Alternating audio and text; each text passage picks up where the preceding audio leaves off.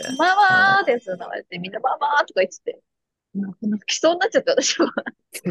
本当の、みんなは盛り上がってママって言ってるけど、なんとか本当のママを想像してた。そうそうそう。馴染めない男女のエンタメさすらいラジオ、なじため。この番組は港区の劣等生の男女が不平不満や好きを語る番組です。元広告代理店勤務で、現在 LA 留学中のアラサー女ナナポップと、エンタメ業界で働く美意識高めのアラフォー男インザフューチャーコータ。社会に馴染めず、ひねくれた二人のぼやきと大好きなエンタメについてのあれこれをお楽しみください。よろしくお願いします。お願いします。シャープ6。シャープ6よろしくお願いします。6月も終わって、7月ですね。はい。あの、ホッターザンジュライ、7月よりはいはいはい暑いっていうのが、うん毎、ね、なんか最高みたいにされてますけど、今ね、はい。あの北関東、群馬では39度ぐらいでして、そうですよね。毎年、群馬というのはとても暑いですよ。LA は気温どれぐらいですか、LA はね、でも、そんなに高くないです。湿度もないし、24度とか6度とか。あ、そんな、そんな暑くないんや。そうなんですよ。意外と暑くなくて、なんか過ごしやすいって感じです。年中5月みたいな感じや。そうですね。でも夏の、あの、日本の暑さがすごい懐かしいというか、お祭りとか行きたいですね。ああ、お盆踊りのね。盆踊りとか、お盆のはい。祭りとか。はい、はい、はいはいはい。三玉祭りとかね。キッズダンスとかみたいです。その地域のキッズダンサーがね、はい。やるもんね。地域のキッズダンスの後の、なんか、おばあの狂言みたいなやつみたいです。地域のね、地域のカルチャースクールの方々がそうそうそう、方ね々の狂言のなどみたいですね。はい。はいはいはいはい。あのね、で、それの微妙な下手感を見て、こう、和むみたいなね。和むみたいな。はいはい。やりたいですね。はいあるそんな日そんな時期、あるあるね。そんな時期になりました。そんな時期になりましたがですね、僕最近あれ行ってきたんですよ。何ですか？ミセスグリーンアップルって知ってますか？あー、知ってます。あの、高音とかがすごい出る男性ですよね。そうなんですよ、僕ね。まあ基本的に僕、ロキノンアーティストって全てあんま興味なかったんですけどあ、で、ミセスグリーンアップルももともとロキノン系のアーティストだった。はい、あの、フェーズ1ということで、活動休止しまして、フェーズ2ということで、急にビジュアル系じゃないんですけど、K-POP 風な化粧して出てきだしたんですよ、ミセスグリーンアップルって。そうなんですか？これ知ってました？知らなかったです。で、これ僕はその、ロックバンドなんですけど、K-POP 風の、えー、とメイクをして出てきて、はい。なんか逆に興味を持ったというか、どんな曲歌うんやろうと思ったら、フェーズ2っていうその活動休止から2年ぐらいかな、活動休止してて、ミセスグリーンアップルが出てきて、一人メンバー辞めて、出てきた時の歌が、さらにロックバンドやのにダンスホールっていう歌で、あの、踊ってたんですよ。K-POP みたいな メイクして。でも、こいつらめっちゃおもろいんやと思って。はいはいはいはい。僕、そのロキノン系のバンドって、そのはい文化祭から抜け出してないんですよ、全員、レベルが。なるほど。楽器のうまさとか、歌ってる。内容とか。そんなことないと一応言わせてください。はい。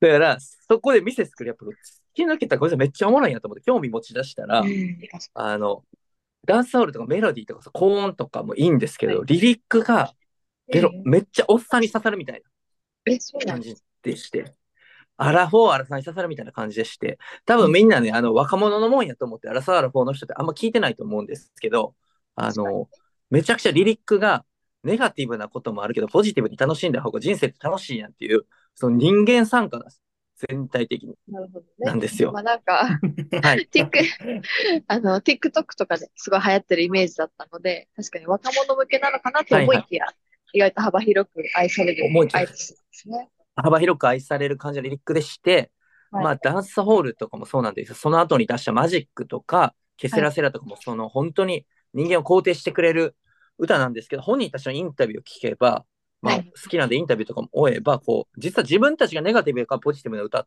歌ってるんやっていう、うんうん。まさに我々なじためと全く同じ思想のもとやってたんですね。確かに、コンセプト一緒ですね。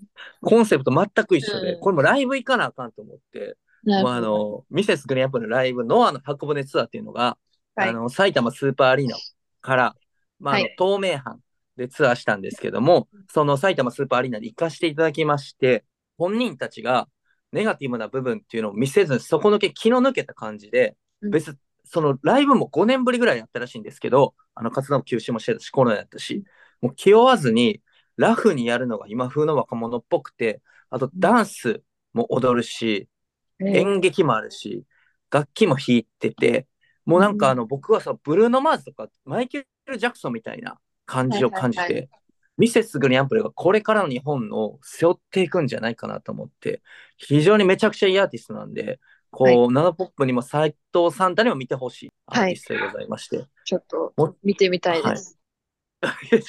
ほんまにそのナナポップがいるカフェの人が叫んでる声、なるほど。そうです。きっと彼らも応援していることでしょそうそう、だからもうそのミセスグリアンプルの今ナナポップがね、あの、ズームでやってるから、その声を日本語聞き取ってイエーっていう声も聞こえてきたぐらい、ミンなるほどミセスグリアンプルに注目してほしいですし、まあ、はい若者は当然注目してると思うんで、あの、アラソ、アラフォー、アラフィフ、アラカンの人たちが注目してほしいなと思ってます。う。なるほど。それはいい情報でした。はい、とてもいい情報を言いました。ありがとうございます。私はですね、あの、ちょっと古い作品にはなるんですけども、はい。今までね、私はナナポップ名乗ってますけども、はい、あはい。の、まあ、名前名乗るとね、海外でも、あ、知ってるよと。ナナは矢沢愛でしょ。私、矢沢愛好きなんだよ。みたいな結構出会うんですよ。ナナ、いあ、い名漫前だね。は、はいい。はい。まあ、日本のね、アニメとか漫画とか好きな方が、ナナをやっぱり知っていて、で、あのーそのナナ回みたいなことでこう結構言われたりすることも多かったんですけど、一度もね、はい。やっぱりナナを見たことなかったんですね。中島美嘉の？そうです。中島美嘉と宮崎あおいさんがやってる、まあ、ナナ、見たことがなかったので、まあ、ちょっとこの機会に見てみようかなと。なんかちょうど、あの、日本では矢沢愛展が終わったのかな？やってるのかな？みたいなタイミングで、はいはい。確かナナってあの、作者の方がね、矢沢愛さんが体調不良で休止している状態なので、完結はしてないっていうなんとなくね、知ってたんですけども、あの、はいそういう情報を見たので、まあ一回ね、見てみようかなと思って映画版の7の1ですね、を見まして、まあ、やっぱ冒頭からね、あの、出てくるんですけど、二人とも。へえ、あんたも7って言うんだって思いながら、まあ言いながら見てたんですね、私。あ、自分も7やから7と。して そうです。はい。同じ7として、やっぱり、ああんたもなって言うんだっていうふうはいはいに言う。。あ、漫画原作は読んでたんですね。あ、いや、読んでないです。あ。読んでない。はい。あの、全く初めて。初めての初見の7。7や。はい。えで、見まして、なんか本当に、あのそういうセリフとかが結構刺さるみたいなのは知ってたんで、あのーはいはいはい。こう見たらね、すごいハマっちゃうんじゃないかなと思って、まあ恐れず、全然知らなかったことがあって、よくネット民とかが言う、わざとだよっていうセリフが、出どころが7だったってことを知らなかったんですよ。そうなんや。あの、はい。えっと、あざと女にね、そうなんです出て。くるよね。うんあざと女が出てきて、まあ、あの、一人の主人公のナナの彼氏を奪うんですけど、ね、うんそのシーンが結構有名なんですかね。私、それも知らなくて、あの、ちっちゃいあざと女ね。はいそう、はい。ちっちゃいあざと女と、その、ナナの彼氏が、あの、深夜にバイトしてて、走らないと終電に間に合わないんですね。で、二人とも、うんうんその、走って駅の階段とか上がらないといけないんですけども、毎回そのあざと女がヒールのね、靴で登場して、で、ついにはヒールが脱げて、もう私のことはいいから言って、みたいなことをね、はいはいはいナナの彼氏、彼氏ですよ、人の。彼氏に対して言って、で、その彼氏の方がね、なんだよお前、みたいな。あの、終電逃すの分かってんだったら、そんな靴履いてくんなよ、みたいなこと言って、それに対してあざと女が、わざとだよって言うんですね。恐ろしくて、いや、恐ろしかった。あはい、男目線で見たら、はいあ。の子めっちゃ好きになっちゃうねんな。ですよね。あれね、サイコさんがやってて、映画版では。もう、ぴったりの役柄だったんですけど、うん。もうね、普通、私に言われたらもう階段からはっ倒してるところですけど、やっぱり、あの、男性というのは、こういうわざとだよ、みたいなやつに弱いんだなっていうのをやっぱ再確認しまして、なんかもう7弱いんですよ。の内容っていうか、それがもう、え、そこだけ一番の、やっぱ印象、甘党女、怖いっていうのが、やっぱり恐ろしくて、思い出してきた。はい。でもなんか、はいすごい日本人的だなと思って、その海外の人とかだったら、もっとダイレクトにやっぱり言うと思うんですよ。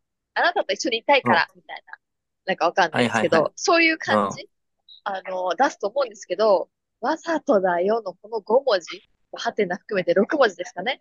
わざとだよだけで全てを察させるっていうのが、すごいなと思って、それを生み出したその、ね、漫画もすごいですし矢沢先生ね。矢沢先生。先生はい。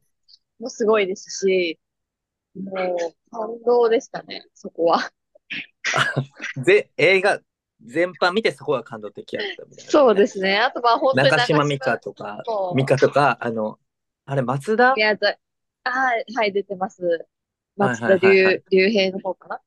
雄平の方がね、ちょっとぽっちゃりしてるんですよね。はい原作に比べて。あ、はいはい。そうですね。もう出てて、まあ、それ中島美嘉の彼氏役ですけど、うんうん。あとね、グラマラスカイね。そうそうそう。あの、本当にね、中島さんも綺麗で、イメージぴったりというか、早速私もね、ビビアン・ウェストウッドのアーマーリング欲しいな、なんて。いや、ベイビー G 買ってる人の意見。もうすごい年代が逆戻り逆戻りしてて現代逆私戻りやし。私の中で、あ、なんかもう、90まんま年代、とは80年代のパンクっていうか、ちょっとグランジロックっぽいあの、服装とかアクセサリーとか、すごい今気になってて、逆に。7からね、わざとだよ7から、ね。はい、わざとだよから。わざとだよな女は全然グランジロックでもなんでもないんですけど、ただの、めちゃくちゃあれ、普通にゆるふわっていうか、コンサバというか、感じじゃなかった。あの、女子アナみたいな服着てる女なんですけど、私はやっぱり、矢沢愛のでも主人公になりたいっていう気持ちが湧いてきたんで、はい。元代理店マンとしてああいう女子アナっぽい格好の人めっちゃ多いやん。多いですね。はいはいはい。うん。それについてはもうやっぱり、わざとだようんって聞く前からそういう格好はあんま好きじゃなかった。あのやっぱ私も OL 時代ね、ありましたけど、あんまりそこまで OL、OL した服はやっぱり着てはなかった気がする。たあだあ、ポップのまあ OL 時代ってもどの服やったっけ？卒業したって感じです。ワンピースみたいな感じですよね。だから、綺麗めワンピースみたいな。あ、そうそうそうそやっぱりその、そういう服が、まあ、まあ、これね、ちょっと男尊重してないですけど、あそういう服が好まれるじゃないですか、男性に。日本でう。は。このまれ、おとなしそうな女性がモテるからね。そうそうそう、従順そうで、おとなしそうで、みたいな感じがやっぱり好まれるんで、やっぱ好まれようとした時期は正直ありました。モテようとしてた時期ね。はい、モテようとしてた時期はありましたけど、やっぱりね、誰しもがね。そこはもう卒業して、はい、グランジロックの世界へと今入ってってるっていう感じです。は いグランジロックの世界入っていってんねあの、うん原作はめっちゃ面白いから見てほしいな。そうですね、見たくて。で、今、続けて、ちょっとまだ最後まで見れてないんですけど、ご近所物語っていう、はいはい同じく矢沢愛先生のアニメの方も、あれね、200話とかあるんですけど、今、見てます。UNEXT で見てんの？はい、50話ぐらいまで行きました。あの、ご近所物語見たら次天使なんかじゃない見たくなるし。そうなんですよ。店内であともう一見ないこうと。繋がってんのがパラダイスキスっていうのがご近所物語の子供たちの物語や。そうらしいですね。そこ3個繋がってるって聞きました。はい。それを私はぜですね、あの、矢沢愛先生が大好きでして、そうなんですか？ちょっはい、あの、人生で一番、人生で一番好きな漫画が、あの、パラダイスキスでして、パラキスでして、キス。はいはいは、はいい。やっぱりあの、私とナノポップっていうの感性が似てる部分がありますんで、うんたどり着いたなと思っております。そこにはい、今。つながったんですね。そう、だからご近所物語よね。面白いんですよね。あれ、私アニメもめっちゃいいんですよ、ポップなカラそう。可愛くて、まあファッションのねて、。専門学校というか、学校の話なんで、みんなおしゃれでね。美和子でしたっけ、はいラムネかなんか食べてね。はいはいはいはい薬と思い込んでね。あの、オーバー、オーバードーズするんですけどね。あれがいいんですよね。そこ？いや、私はね、なんかあの、主人公の美香子が、あのうん。恋がわからないけど、その幼馴染ね、恋してるのかなみたいなね、時のセリフがめちゃくちゃ刺さりまして、私の左胸の奥は、たまにキュンとしたり、ギュってなったりするみたいな。なんか、言ってくれ。アラサーとアラフォーでご近所物語でキュンキュンする内容。これはもう非常にポッドキャスト向き合うぞ。うん。はギューっていはいはい。なったり、キュンって泣くみたいな。矢沢愛先生、ワードセンスが良くて。そう、なんか可愛いんですよね。そうそう。あ、もうそれ読み終わったらぜひ店内に戻ってほしくて、店内もまたキュンキュンするんですよ。はい。そう、なんかね、残念ながら UNEXT には、ナナと、ご近所物語と、あと、こう、子供のおもちゃっていうやつしかなくて、コドチャはね、はあの、吉住。渡先生なんで、矢沢愛じゃないんですよ。あ、はいそうなんですね。あ、なるほど。はいその類似作品で、その3つぐらいしかあそのジャンルがなかったんで。そうですそうですその当時のねはい。あの、90年代のリボンを彩った作品たちですね。そうですよね。僕、あの、その色少女漫画めっちゃ詳しいんですよ。あの、意外に。意外でした。はい。意外ですよね。少女漫画詳しくて。はい。はい、あの、手広いんです。手広い。だから、同性のはい女性たちから女友達みたいって言われちゃうんです。あー40代ぐらいの女性から。ね はい。おばさんとして接されてるわけですね。そうですよ。局局長からもおばさんとして接されてるんです。あの、素晴らしいです。はいそんな感じですね。あのですね、そんなキュンキュンしたナナポップですが、最近なんか、キュンキュンした体験っていうか、またその逆の体験ってありましたか？いや、その前に、このお手紙を読みましょう。また、読みましょう。はい。またね、お手紙コーナー、みんなね、せっかく送ってきてくれてるのに、溜まっていくから、うん手紙読みましょう。読みましょう。ちょっとですね、アイドルはドル箱さんから、こんにちは。居酒屋でフードを注文することが苦手な飲食店勤務の22歳男です。30歳までには海外で自分の店を持ちたいと思っておりますが、まだ海外にも行ったことがありません。そもそも長期休みが取れません。そして海外で挑戦する料理スタイルも決まってない。まだ何者でもない私ですが、アメリカ在住のナナポップさんに質問です。海外では日本式の居酒屋あんまりないと聞いたことがありますが、本当にそうなのでしょうか？もし本当であれば、なぜこんなに素敵な 居酒屋スタイルが海外では主流になっているのか、考察をお聞きしたいです。海外進出のためのヒントとしたいため、よろしくお願いいたしますっていうナナポップに質問来てますよと。はないオタクビジネスマンみたいな、ね、読み方 してましたけども。はいなんか早めにっていうのを意識してね。あ、あ、そうですよね。あのー海外で日本の居酒屋がない、あ、海外では日本の居酒屋はないのでしょうかという質問ですけれども、はい。えっと、ないです。あり、ありません。ありまへん。答えさせていただきたいんですけど、まあ、あの、たまに日本料理屋さんで居酒屋のスタイ企業はねルというか進出、してる時ありますもんね。はい、なんかあの、あ、どう忘れしちゃったんですけど、渋谷にもあるすごい有名なチェーン店みたいな、あの、居未来坂？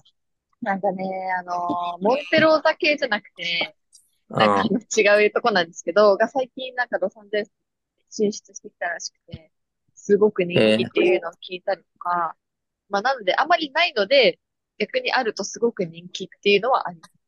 なるほど。はい。でも、やっぱり海外で主流っていう、主流のお酒の飲む場所といえば、まあ、バーであったりとか、ナイトクラブであったりとかっていう、なんかこう、ご飯と一緒に食べるっていうよりは、踊りと一緒に楽しむみたいな感じのはいはいはい、はい。スタイルがやっぱり多いので、なんかそうですね。バーって感じの場所がやっぱり多い。まあそこでちょっとポテトつまむぐらいですかね。食べ物を食べるとしても。はいはい。フレンチフライですかね。海外ではそうで。すね。とかそういう、また海外進出したいってことなんで、足湯付き居酒屋とか作ったらどうでしょうか？さすが名コンサルですね。本当に。はいナナポップっていうのはビジネスセンスの塊ですから、あはい。のやっぱり、足湯付き居酒屋をね、やってください。やってください。もうちょっとなんかアドバイスないですか？この方に。一応送ってくれてるので、さすがに、はい。あのナナポップにだけ質問来てるから寂しくて、あーちょっとす、すねちゃったか。すね、すねてもうた。えでも、なんか例えばね、こういう居酒屋が好きで、こういうスタイルのね、海外でらね、行きたいとかあれば。ほんまに昔海外行ってた時にたまに日本風の居酒屋やったら、なんか海外にどうせ 7, 7日間ぐらいしか行かへんのにはいはい行っちゃはい。うんですよ。いや、めっちゃわかります。なんか、どうせ1週間ぐらいしかおらへんから、海外でも食えばいいのに、なんか真ん中で居酒屋挟みたくなったりするから、それそういう日本人ターゲットしてもいいんじゃないの？みたいな、もうがめちゃくちゃ強気で、日本語のメニューしか出してないみたいはいな。もう日本人しかターゲットしてない居酒屋みたいうんな。感じもいいんじゃないかな。あとは、まあ、海外は、海外向けターゲットにするんやったら、こう、日本の文化を、こう、まあ、足湯に近いですけど、はい忍者居酒屋みたいな感じで、全員店員が壁から出てきたりとか、あああ、なんかコンカフェみたいなことか。コンカフェじゃないけど。コンコンコン居酒屋、はいはいはいコンセプト居酒屋、コン居酒みたいな感じもいいんじゃないかな。流行るかもですね。だってロボット居酒屋とかね、めちゃくちゃ流行ってましたもんね、日本で。流行ってたね、新宿にこあったね。うん。今はね、コロナでどうなったか。あ、はい。最近そういうナンポポお酒とか飲みに来ました？お酒は、なんかもう全然飲みには行ってないんですけども、すごい、はいあのびっくりしたことがありまして、まあ、この番組でもね、あの、以前紹介させていただいた、あの、一はい。時期ちょっとね、あの、若いミネムっていうね、私のまだ好きな男性あ、通称ね若いミネム。はい。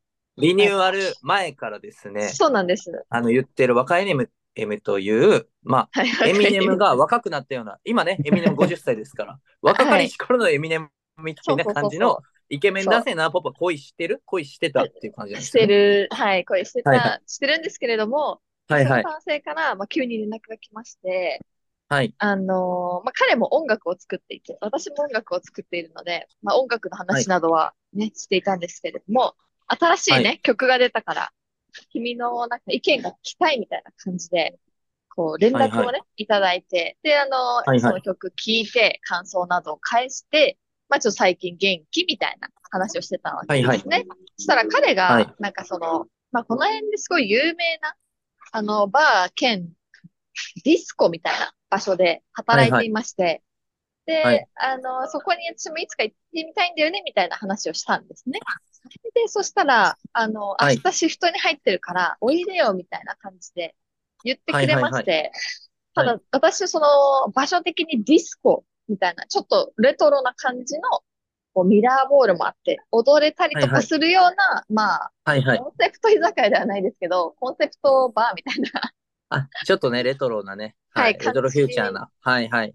なので、ちょっはい。と、その彼もね、友達連れておいでよってやっぱ言ってくれてたんですね。一人で来たらつまんないよ、みたいなね。うん、なんかニュアンスで、しかもその、バーの画像とか見たら、やっぱナイトクラブっぽい感じなんで、一人で行く雰囲気ではないな、とうんうんうん。いう感じだったんですけど、あの、ご存知の通り私はアメリカに友達が一人もいないっていう状況はい。そう言ってますよね。で、はい、あの、本当に死に物狂いで、あの、一度だけなんか学校の課題が一緒になった人とか、もうはいはいはいそうかなと思ったんですけれども、ちょっとさすがにね、無理かとなりまして、一旦、でも、あの、誘ってくれてたんで、まあ、友達来れなくなっちゃったけど、ちょっと飲みに来たよ、みたいな感じで、あの、行はいはいはい。くことに決めました。一旦誘った手でね。ははい、そうそうそう、友達ダメだったみたいな、あの、いないんですけど、友達いないとはちょっと言えないので、恥ずかしいからね。友達は はい、友達はちょっと、あの、ダメだったよってことで、一人でね、ディスコに行きまして、そう、長蛇の列なんですよ。超人気で、なんか2023年の、まあ、この周辺の地域のバーランキング1位みたいな感じになったので、とてもとても人気の場所で、ただ、あの彼働いてて、ゲストリストに入れてくれてたので、私はもう座って、はいはい入ることができて、で、彼がね、早く仕事が終わりそうだから、あの、そしたらはい合流するよって言ってくれたんですね。それ当たり前ですよね。私一人でディスコ行ってるわけですから、合流してもらわなきゃ困るというか、当たり前の話なんですけれども。では、そう30分ぐらいで終わりそうみたいな話だ。はいはい。まあまあまあ、じゃあディスコの雰囲気でも確かめながら、しまってようかな、ということでディスコに行って、軽踊りになって、はいはい。待ってたんです。で、仕事終わったら連絡してみたいな感じで言っていたところ、ここからちょっと怖い話、夏の怖い話になっちゃはいはい。はい。う。あの、まあ、ディスコ、彼に会いに私行ったわけですよね。で、はいはい30分ぐらいしたら終わるよって言われて、そしたら、はい今日はとても疲れてしまったので、僕はもう帰りますっていうテキストが入ったんですね。で、その時に私、え、どういうこと？ってなって、やっぱり喋れませんって。はい。あの、まゆりか中谷さんみたいになっちゃって、言い訳なくない？と思って。言い訳ないやんってすごい思って、叫んで。はいえってなっちゃったんですね。そこで。はいはいはい。あの、びっくりしすぎて。で、ええってってなって、もうでもね、向こうも若い意味にも坂本さんみたいに帰るわ。めちゃくちゃ帰るわって言われて、で、私も、はいはいやいや、ちょっと、さすがに来たから、そこで私は、あの、普段のコミュ障を発揮しそうになったんですけど、勇気を振り絞って、ウェイウェイウェイと、はい。あの、I wanna say just say goodbye, good night だけ言わせてくれと。はいはいはい。とりあえず挨拶だけさせてほしいみたいな感じで。はいはいはいはい。言ったら、なんか、I'm driving みたいな。もう私、もう僕は車を動き出し始めてるみたいな。早ないと思って、そこでまた、はい。はい。どういうことと思って、言い訳なくない？ってまたなって、私の中で。はいはい。でも、ウェイウェイウェイウェイウェイみたいな。私は今、はいはい。もう、インフロントオブビルディングだから、あの外出たから、私ははいはい外にいると。外に戻ってこれる。たに、ただのセイグッバイ言いたいだけ、みたいに言ったら、分かった、みたいな。は戻るよって言われて、なんか、一応戻ってきてくれて、あの最後、はい。セイグッバイだけして帰って、え、ほんまにグッバイだけですか？グッバイっつって、帰帰ってあきて、で。はい。え、どういうこと？ってなって、私の中で。え、だって昨日、はいはいはいはい。明日、僕働いてるからおいでよ。まあ、その時は友達と来るだろうなと思ってたかもしれないけども、まあでも、はいはいはい。ね、私一人になっちゃったっていうの知ってて、で、バー終わって、合流するってなったけど、疲れたから帰るって、え、どういうことって。で、一人で、あの、ディスコに取り残されて、呆然と、なんかその時あの、ママっていう曲があるじゃないですか。ああ、あの、あれ、えっと、クイーンのね。そうそうそう、クイーンの、はいはいはいママーって曲が流れてきて、で、俺今、ダパンプのラプソディ・イン・ブルーかと思った。なんですよ。ボヘミアン・ラプソディか。ラプソディなんか流れてきて、ママーってなって。ママーですよ、流れて、みんなママーとか言ってて、なんか泣きそうになっちゃって、私は。本当の、みんなは盛り上がってママって言ってるけど、なんとか本当のママを想像してた。そうそうそう。ママーってなってて。ママ助けてってなって。そうそうそうそう。はいはいなって、帰ったっていうエピソードがえありました。その、え、えーめちゃくちゃ、え、だからあんな悲しいツイートしてたんや。そうなんです。だから本当にびっくりしちゃって、なんか自由だなって。ラブポップはその、その時に、グッバイって言い言いたかったうん、グッバイって言いたかっただけやけど、ほんまグッバイっていう時にもう無理やり引っ張ってキスして、え、何すんのって言われた時に、矢わざと沢愛のだよって言わんかった。矢沢矢沢愛の住住人ではないのね、まだ。あやっぱでもまだその住人じゃないの勢いは想像してました。あの、向こうからのそのぐらいの勢いを想像してやっぱ言ってたんで、はいはい。なんかめちゃくちゃ、あの、いい時間過ごしたね、人生でね。そういう治療、治療みたいな時間が。だからもうその瞬間にもう私の人生って全部ネタなんだと思って、こうもうすべてネタにして、もう世界で一番のポッドキャスターになるために、こうやって惨めな思いして、それでもネタにして、みんなに笑ってもらって、それが私のなんか生き様なんだと思って、はい、もうそのように生きることを決めました。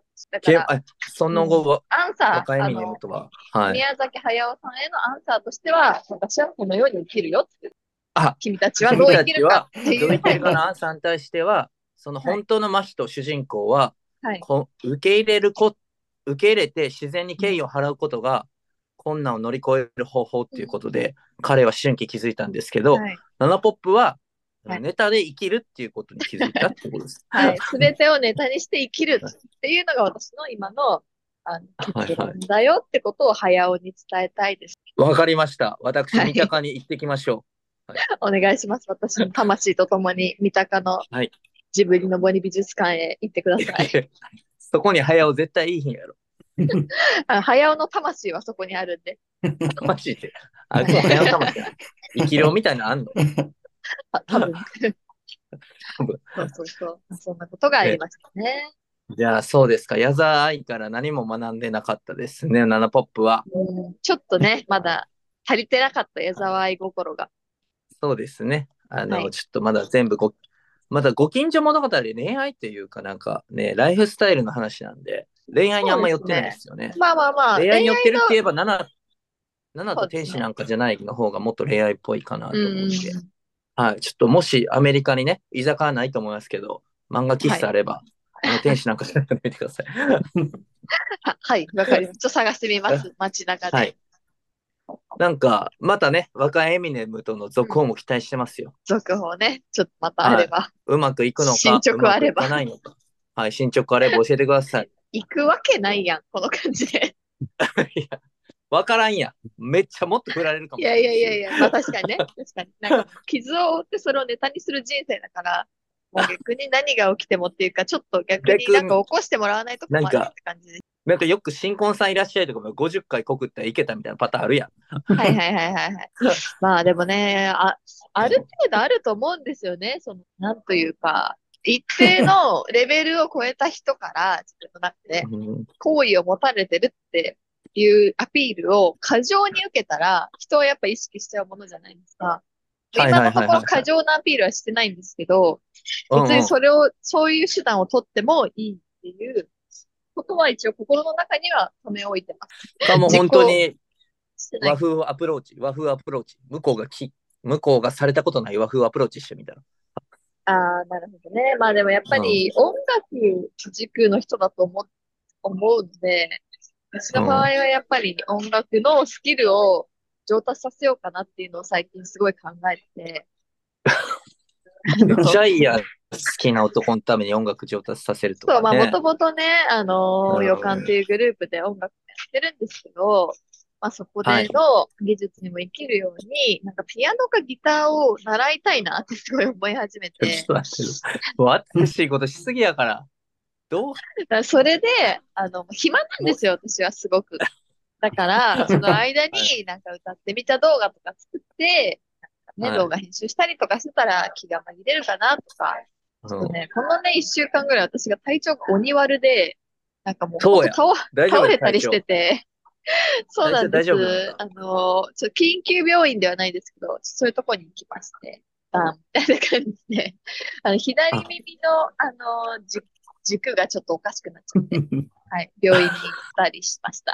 ので、いや、心配ですけどね。はい、運動は控えてるんですけども、あの、ちょっと皆さんに来年の棚、笑いを届けられるように頑張りたいです。そうですね。ちょっと、ね、その恋愛っていうことに関してもナナポップに任せようかなと思います。任せる。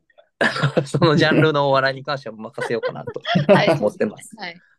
任せてください、私に。必ず面白いネタを持って帰ってき普通にうまくいってもいいよ。たまにはそう。ですね。はい。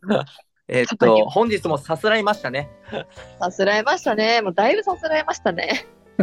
この番組は YouTube、Spotify で配信してます。ハッシュタグ、はいなじため、なじひらがな、カタカナためで、つぶやいてみてください。皆さん、さよなら